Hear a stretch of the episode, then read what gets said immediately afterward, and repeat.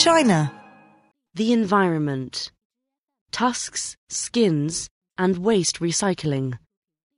The natural world may have less to fear than expected from China's rise. Until the end of 2017, carved elephant tusks were still sold legally in China. International trade in ivory had been banned by the government since 1990, but not domestic transactions. At a shop in a glitzy mall in Beijing, the manager showed off his prize exhibit, a carving the size of a football of 30 ivory spheres, one inside the other, each moving separately and intricately carved. It was an example of an ancient craftsmanship, and one that has no future. On January 1st, China banned ivory sales. The last ivory carving factories and shops, including the one in Beijing, closed. Environmentalists have long fretted about the impact that a rising China will have on the natural world. They worry not only about carbon emissions, but also that one day the last tiger will be killed so its penis can be turned into an ineffective aphrodisiac, or the last elephant slaughtered so its tusks can be carved into a gift. Yet, as China has grown richer, it has changed. Three pieces of news at the start of 2018 suggest that some of the worst environmental fears are not being realized.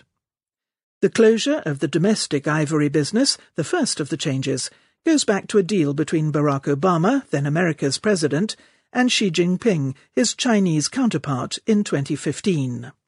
They promised a nearly complete ban on ivory sales. America duly banned transactions in 2016, except for those of century-old antique pieces. China closed a third of its ivory carving workshops in early 2017, and the rest in the past few days. Illegal sales will doubtless continue. In 2017, officials in Hong Kong seized over seven tons of illegal ivory, the largest haul for 30 years. Hong Kong's ivory market, which is regulated separately, remains open, but it is due to be phased out by 2022. China's actions seem to be having the desired effect. A study for Save the Elephants, a charity in Kenya, found that the average price of a kilogram of good quality elephant tusk in China had fallen from $2,100 in 2014 to $730 in 2017. The ban that has just taken effect is likely to drive prices down further. Elephants are still being slaughtered in vast numbers. It is even possible that the fall in the price of ivory may cause poachers to slaughter more beasts, since they need more tusks to make the same amount of money but eventually making ivory worth less should reduce the incentive to poach. This is not the only case in which the government has sought to moderate the environmental consequences of Chinese tastes. A campaign led by a former basketball star, Yao Ming, helped slash demand for shark's fin soup, a delicacy. Imports of dried fins fell from 4,800 tons in 2004 to 20 tonnes in 2014. The government also banned shark's fin soup from official banquets and the sale of any edible product from endangered species, such as pangolin, whose scales are used in traditional Chinese medicine. China is far from an animal welfare paradise. By coincidence, on the day ivory sales were banned, the country cut the duty on imported donkey skin from 5% to 2%, the second of this year's changes. Gelatine from boiled donkey hide is another ingredient in traditional medicine.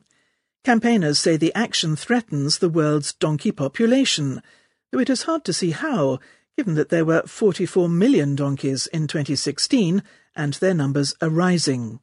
All things being equal, more demand from China ought to translate into more donkeys raised, but it is certainly pushing up the price of donkey hide gelatin. Indeed, sometimes it is China's modernization that has the biggest environmental impact, as the third of the recent changes shows. China is not only the world's biggest emitter of carbon, but the world's largest recycler, treating just over half of exported plastic waste. Recycling, for all its benefits, is a filthy business. In one town that specializes in recycling used electronics, 80% of children were found to have excess lead in their blood. On January 1st, China banned the import of 24 categories of waste, including household plastics. This should improve its own environment, but is a problem in countries such as Britain, which send China rubbish for processing. The head of the UK Recycling Association called it a huge blow for us. If it is a shock, it is a pleasant one. As China gets richer, it is taking the environment more seriously. On balance, that benefits everyone.